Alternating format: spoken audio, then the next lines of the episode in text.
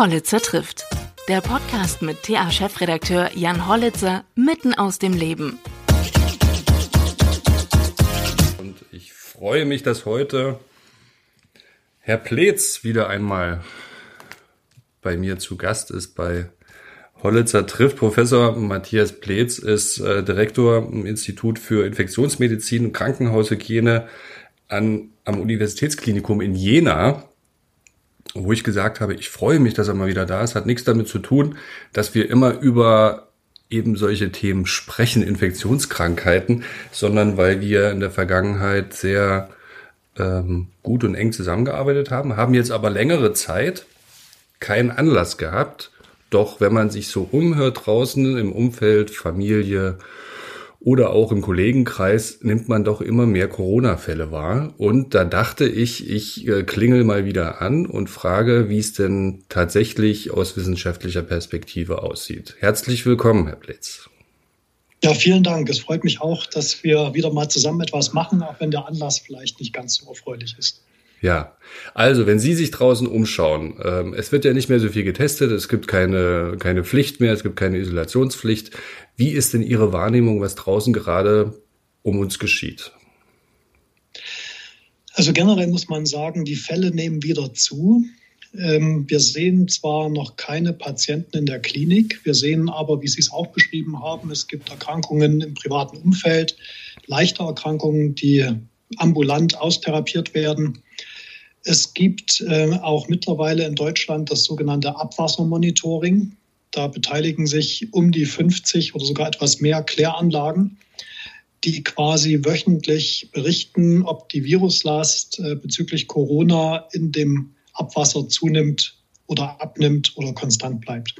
Das ist ein ganz neues Überwachungstool, finde ich aber eigentlich eine sehr gute Idee. Deutschland ist nicht das einzige Land. Äh, das macht machen auch andere Länder. Und in Thüringen wird das koordiniert zum Beispiel von Professor Silvio Bayer von der Bauhaus-Uni. Und ich bin da als wissenschaftlicher Berater mit dabei. Und die Idee ist einfach, wir wissen, dass Coronaviren im Ab also auch über den Stuhl ausgeschieden werden. In der Kläranlage hat man sozusagen so einen Überblick über die gesamte Gemeinde, die mit dieser Kläranlage versorgt wird. Und ähm, die Idee war auch, dass das eher ansteigt als die Inzidenzen. Und tatsächlich sehen wir schon seit einigen Wochen, dass etliche Kläranlagen bundesweit berichten, dass die Viruslast wieder zunimmt in den Abwässern. Und jetzt äh, hat das RKI auch berichtet, dass der Anteil an Corona-Infizierten in ihrer Surveillance, also in ihrer Überwachung, auch wieder zunimmt. Aber es gibt noch kein Signal, dass schwere Erkrankungen zunehmen würden. Mhm. Das heißt, man, man hat jetzt auch wenn man nicht testet, nutzt man dieses Abwassermonitoring zum, als, als Indikator, was gerade draußen los ist? Ja, das ist wie gesagt ein sehr neuer Indikator, wo es auch noch viele offene Fragen gibt. Zum Beispiel, wenn es regnet, wird das Abwasser verdünnt. Dafür muss man kontrollieren, da muss man Algorithmen entwickeln. Mhm. Aber ich, in Zukunft haben wir damit ein sehr gutes Tool, was man auch ausbauen kann auf andere Atemwegsviren oder Antibiotikaresistenzen wird diskutiert. Also das, denke ich, ist ein kostengünstiges, äh, sehr aussagekräftiges Instrument, was wir hier neu erschlossen haben. Aber es gibt ja unabhängig davon noch weitere Surveillance-Tools für Corona. Also das Robert-Koch-Institut hat ja sein sogenanntes Sentinel-Praxennetzwerk, also um die 1000 Arztpraxen, die bundesweit die Patienten, die mit Erkältung zu ihnen kommen, auch testen.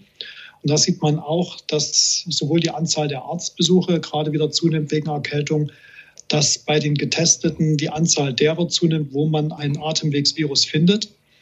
Und die beiden häufigsten Atemwegsviren, die derzeit unterwegs sind, auf Platz 1 stehen noch die Rhinoviren, die Schnupfenviren. Die haben sich auch während der Pandemie immer gut gehalten. Also durch die Maske etc. sind ja viele respiratorische Viren, also viele Erkältungsviren verdrängt worden, die nicht so leicht übertragbar waren. Die Schnupfenviren haben durchgehalten neben mhm. Corona. Aber an zweiter Stelle steht schon wieder SARS-CoV-2. Mhm. Influenza oder auch RSV, was ja Ende 2021 ein großes Problem war um diese Jahreszeit, ähm, sehen wir momentan nicht. Oder das RKI sieht diese Fälle momentan nicht. Und äh, man liest ja jetzt, dass eine neue Variante im Umlauf ist. Äh, Pirola oder so jetzt genannt, ne?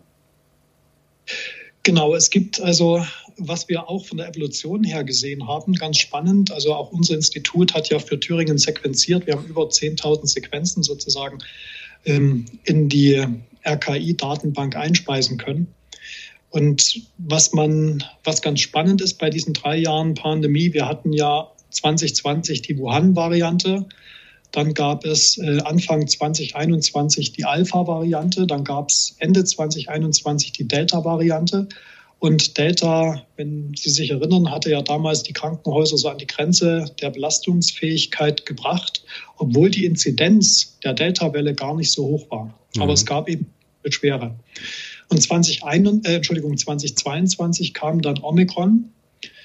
Omikron in Deutschland eingetragen, ganz spannend, eigentlich über Dänemark. Es ist wahrscheinlich in Südafrika entstanden. Die Dänen, die über den Winter immer auch in Südafrika Urlaub machen, haben das irgendwie mitgebracht. Und dann ist es von Norden aus, hat es sich über Deutschland ausgebreitet und war dann auch im Sommer 2022 präsent.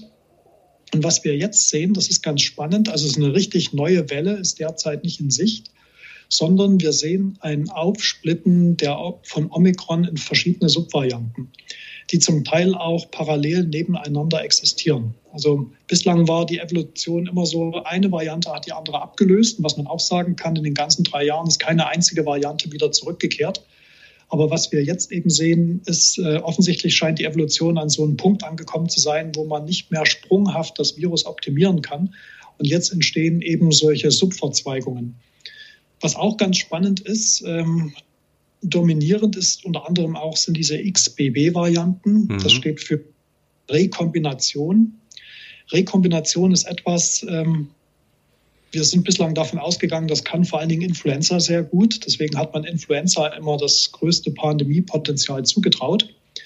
Rekombination heißt, zwei Viren, zwei Influenza-Viren zum Beispiel, infizieren den gleichen Wirt. Das kann ein Tier oder ein Mensch sein. Und in diesem Wirt, den sie infiziert haben, tauschen sie ihr genomisches Material untereinander wie so ein Lego-Baukastensatz aus mhm. und komplett neues Virus zusammen. Und Corona hat im Gegensatz zu Influenza kein segmentiertes Genom. Deswegen ist man davon ausgegangen, dass hier Rekombinationen sehr selten sind. Also diese Bruchstücke, diese Sollbruchstellen im Genom fehlen. Aber offensichtlich gab es jetzt auch Rekombinationen. Corona kann das offensichtlich auch, auch wenn es deutlich seltener ist. Aber wenn auf der Welt eben sehr viel Corona zirkuliert, ist rein von der Wahrscheinlichkeit her, besteht eben die Chance, dass auch so ein seltenes Ereignis auftritt. Und das ist auch passiert. Und diese rekombinanten Varianten dominieren in vielen Bereichen der Welt momentan. Es gibt kein Signal, dass die Krankheitsschwere in irgendeiner Art und Weise zugenommen hätte. Mhm. Die unterlaufen aber zum Teil natürlich ähm, die Abwehr gegen leichte Infektionen, sonst könnten sie sich ja nicht ausbreiten. Aber es gibt seit einigen Tagen auch zugelassen jetzt neue Corona-Impfstoffe, die sich quasi nur gegen diese XBB-Variante richten. Und das wäre für mich persönlich auch der favorisierte Impfstoff für die Auffrischung jetzt im Herbst. Mhm. Auffrischung, also ein Impfen. Äh, ich glaube, die Empfehlung richtet sich ja eher an die vulnerablen Gruppen und ähm, ältere Menschen. Ähm, sollten sich andere Menschen auch auffrischen lassen oder was ist Ihre Empfehlung? Sie haben es äh, gut zusammengefasst. Die STIKO hat ja die Corona-Impfung, da gab es ja immer Sonderempfehlungen, die die STIKO getroffen hat. Damit hat sie jetzt äh, aufgehört, sondern die Corona-Impfung ist quasi in die Regelempfehlungen übergegangen. Genau wie Sie es gesagt haben, eine jährliche Wiederimpfung wird empfohlen allen Menschen über 60, wie auch bei Influenza, allen Menschen mit Begleiterkrankungen, allen Menschen in Heimen und medizinischem Personal. Bei letzteren geht es zum Teil um den Selbstschutz, aber sicherlich zum Teil auch um den Fremdschutz, weil wir wissen, dass man gerade kurz nach der Impfung über mehrere Wochen bis Monate wahrscheinlich auch die sogenannte sterile Immunität hat. Das heißt, dass man tatsächlich das Virus auch nicht übertragen kann. Das ist aber nur ein kurzanhaltender Effekt, der direkt nach der Impfung einsetzt. Und darüber hinaus wird für alle anderen eine Auffrischung nur empfohlen, wenn sie noch keine drei immunologischen Ereignisse hatten. Und die STIKO sagt, ein immunologisches Ereignis ist eine Impfung oder eine Infektion, weil eine Infektion ja genauso eine Immunität hinterlässt wie eine Impfung. Mhm. Und man soll mindestens drei Ereignisse haben und zwei davon sollten eine Impfung sein. Wenn das noch nicht eingetreten ist, empfiehlt die STIKO auch diesen Personen, die sonst keine Risikofaktoren haben, eine Auffrischungsimpfung. Und da ist auch egal, wie lange die Ereignisse her sind. Das ist nicht, also sozusagen nicht ganz egal. So sechs bis zwölf Monate sollten die schon zurückliegen. Generell kann man aber sagen, ähm, ich persönlich finde auch, dass auch für solche Menschen die Auffrischung eine gute Idee ist.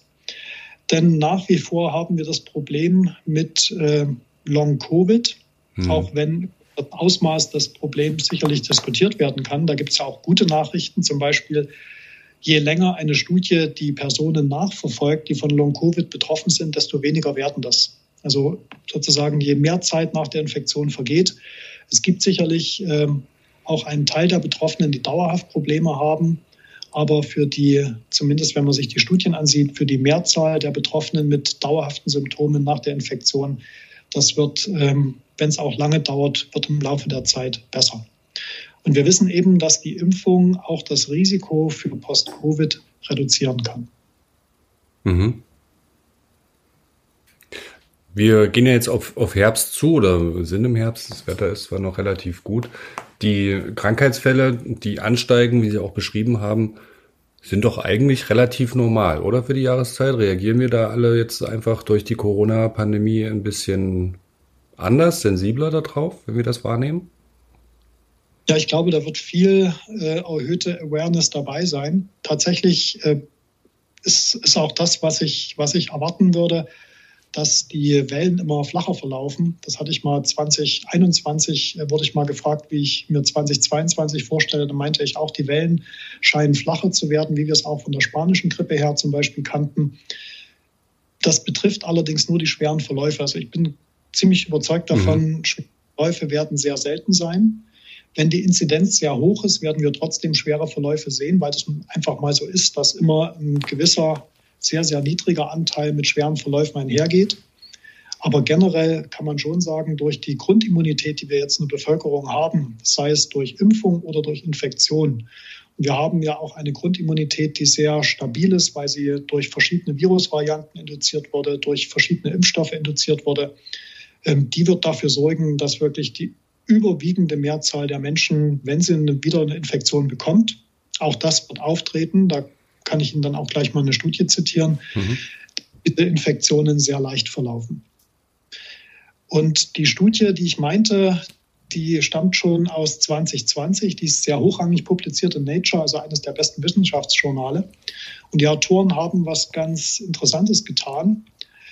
Die haben in Amsterdam in Amsterdam gibt es eine Studie, die eigentlich ähm, für die HIV-Beobachtung gedacht war. Man hat also homosexuelle Männer mit Risikoverhalten alle drei Monate hat man ihnen Blut abgenommen, um zu gucken, ob eine HIV-Infektion sich manifestiert hat. Und man hat diese Blutproben, die teilweise 35 Jahre alt waren, aus den Tiefkühlern geholt und hat nach Antikörpern gegen diese endemischen Coronaviren gesucht und hat einen Wiederanstieg der Antikörper immer als Reinfektion interpretiert. Und da kam raus, dass einer der Studienteilnehmer, den man quasi über 35 Jahre beobachten konnte, also von den 80ern die Blutproben bis eben aktuell, innerhalb dieser 35 Jahre 17 Mal mit dem gleichen Coronavirus infiziert wurde. Er hat natürlich von den meisten Infektionen gar nichts mitgekriegt oder es war nur ein banaler Schnupfen. Aber diese Reinfektionen durch Coronaviren sind, muss, so muss man sagen, eher die Regel und nicht die Ausnahme. Und das wird für SARS-CoV-2 auch nicht anders sein. Mhm. Ja, es hieß ja immer, Coronaviren gab es schon immer, aber diesen, diesen besonderen Fall eben nicht, ähm, diesen, diesen aggressiven Typ. Äh, was erwarten Sie denn für Herbst, Winter das ist ähm, wirklich eine, eine, schwere Frage, die, glaube ich, von, von vielen Dingen abhängt, die man jetzt noch gar nicht so richtig einschätzen kann. Und eine davon ist sicherlich das menschliche Verhalten. Also, dass Corona wieder zunimmt, ist klar. Ähm, wie die Grippe sich dieses Jahr durchsetzt, ähm, dafür ist es auch noch zu früh. Normalerweise kommt die Grippe ja immer so ja, auch wenn die Impfempfehlung im Oktober oder die Impfung im Oktober beginnt, die Grippe in den letzten zehn Jahren vor der Pandemie kam immer so im Januar, Februar. Mhm. Sehen wir momentan auch noch keine Fälle. Auch RSV Ähm, das war ja das Virus, was den Kindern große Probleme bereitet hat in 2021 im Herbst. Da sehen wir momentan nicht viele Fälle. Und da wird es auch einen Impfstoff geben. Also das hat die Pandemie auch geschafft. Die hat für viele respiratorische Viren, die man bislang einfach so schicksalshaft hingenommen hat, jetzt Impfstoffe generieren können. Das ist eine Sache, über die ich mich persönlich sehr freue, weil ich glaube, dass wir generell das krankmachende Potenzial von Atemwegsviren total unterschätzen. Diese Atemwegsviren können eben in der Folge das Risiko für Herzinfarkte, Schlaganfälle erhöhen. Das Risiko bleibt auch über einen längeren Zeitraum erhöht. Und im Einzelfall wird man diesen Schluss nie ziehen. Also wenn jetzt jemand Schlaganfall, Herzinfarkt erleidet und hatte irgendwie sechs Wochen vorher eine Coronavirus-Infektion mhm. oder eine Influenza, dann wird äh, der Arzt wahrscheinlich nicht diesen Link ziehen und nicht mal der Patient. Mhm sich aber große epidemiologische Daten ansieht, wo man wirklich auf ja, Millionen von Fälle blicken kann, aus der Vogelperspektive sieht man ganz klar, dass da ein Zusammenhang besteht. Und ich bin immer wieder beeindruckt, wenn ich sehe, wie gut die Japaner durch die Pandemie gekommen sind. Also ich hatte mir für einen Vortrag gestern mal die Daten rausgesucht. Bei den Japanern gab es kumulativ 602 äh, Todesfälle pro eine Million Einwohner über die gesamte Pandemie bis zum jetzigen Zeitpunkt. In Deutschland waren es über 2000 und in den USA sogar über 3000. Und da kann man fragen, was ist der Unterschied zwischen Japan und äh, Deutschland, wo die Bevölkerung doch ähnlich alt ist. Alter spielt eine große Rolle, denn wir wissen, der Unterschied an Corona zu versterben zwischen einem 15-Jährigen und einem über 80-Jährigen liegt bei Faktor 10.000. Das ist also eine mhm. unglaublich Größe, was das Alter angeht, mehr als bei anderen Infektionen. Und ähm, die Japaner sind aber, wo sie ähnlich alt sind wie wir, schon immer sehr, sehr sorgsam, was Virusinfektionen angeht. Also alle Virostatika gegen Influenza zum Beispiel wurden in Japan entwickelt. In Japan äh, kriegt man solche Influenza-Virus-Medikamente auch vom Hausarzt, wenn man mit einer Erkältung hingeht und der vermutet, dass es Grippe sein könnte. Das wäre in Deutschland äh, gar nicht denkbar. Und in Japan trägt man auch Maske und verzichtet auf Handschlag und verhält sich generell sorgsamer. Und ich kann mir gut vorstellen, dass die hohe Lebenserwartung der Japaner und auch, dass sie so gut durch die Pandemie gekommen sind, mit ihrem aufmerksamen Verhalten und dem Ernstnehmen von viralen Atemwegsinfektionen zumindest zum Teil erklärbar ist. Mhm. Eine spannende These. Und weiß man, warum auch? Also das, was passiert im Körper, dann, dass das äh, Schlaganfall- und Herzinfarktrisiko dann so steigt nach einer Infektion? Ja, da gibt es ähm, verschiedene Überlegungen, aber das Wahrscheinlichste ist, ähm, die meisten, die einen Schlaganfall oder einen Herzinfarkt kriegen, haben ja schon eine bestehende Gefäßverkalkung, so eine Arteriosklerose. Der Volksmund sagt immer Gefäßverkalkung, aber eigentlich ist das quasi eine chronische Entzündung der Gefäßinnenwände. Und im Körper ist es immer so, dass Entzündung auch die Blutgerinnung aktiviert. Und wenn Sie jetzt eine Infektion haben, die quasi nochmal auf diese lokale Entzündung der Gefäßinnenwände einen richtigen Entzündungsschub setzt, dann kann es gut sein, dass diese entzündliche Erkrankung einfach vorangetrieben wird. Also Entzündungen können sich sozusagen gegenseitig auch verstärken. Mhm. Und das ähm, gibt es viele Daten aus unterschiedlichen Teilen der Welt. Also eine Arbeit, die hochrangig publiziert wurde, die mir jetzt gerade erinnerlich ist, die hat gesagt, in der ersten Woche nach der Diagnose einer Influenza-Infektion haben sie ein zehnfach höheres Herzinfarktrisiko.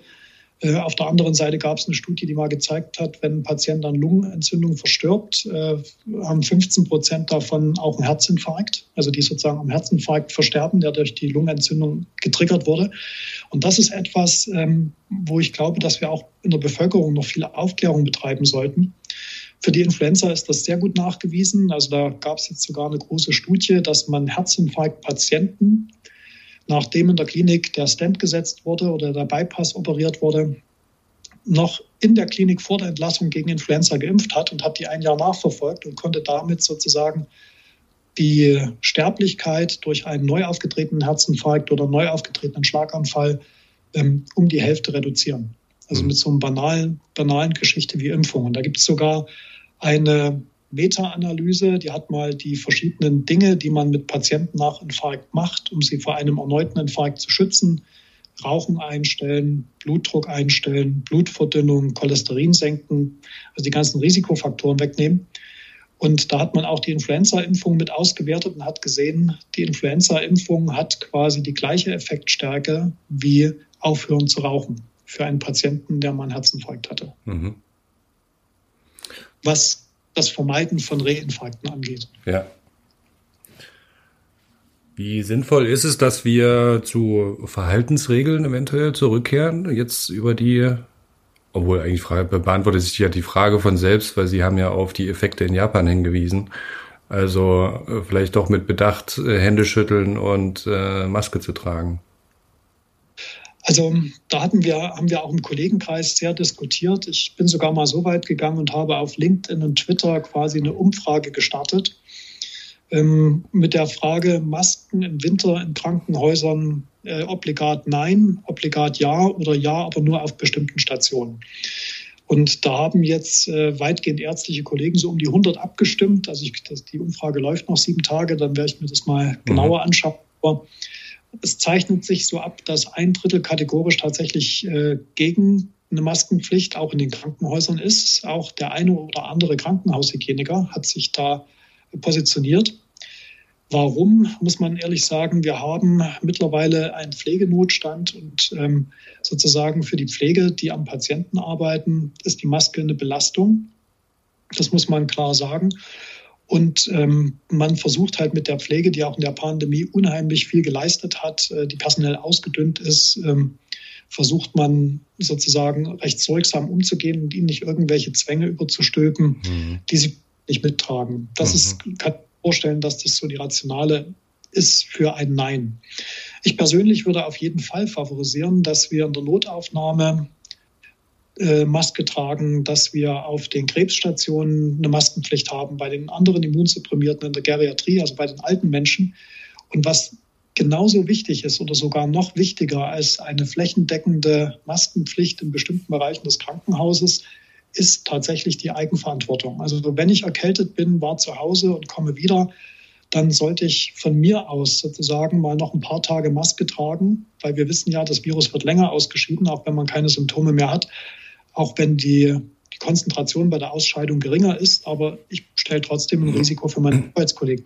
Mhm. Und wenn jeder, der eben, oder wenn ich auf Arbeit gehe und sage, auch heute irgendwie fühle ich mich nicht so gut, Erkältung oder Grippe im Anzug, wie es immer gesagt wird, dann setze ich halt sicherheitshalber eine Maske auf, um meine Kollegen zu schützen.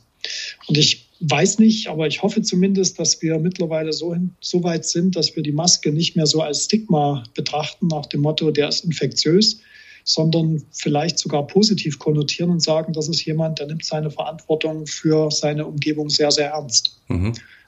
Was ich mir wünschen würde. Vielen Dank, Herr Pletz, ähm, dass wir uns zu diesem Thema ausgetauscht haben und vielleicht auch ein bisschen für Klarheit wieder gesorgt haben bei dem einen oder anderen, der sich äh, jetzt fragte, geht's denn wieder los und was erwartet uns denn? Und ich hoffe, dass wir uns auf den Inhalt bezogen nicht so schnell widersprechen müssen. Ansonsten, ansonsten sehr gern. Vielen Dank. Sehr gerne. Dankeschön.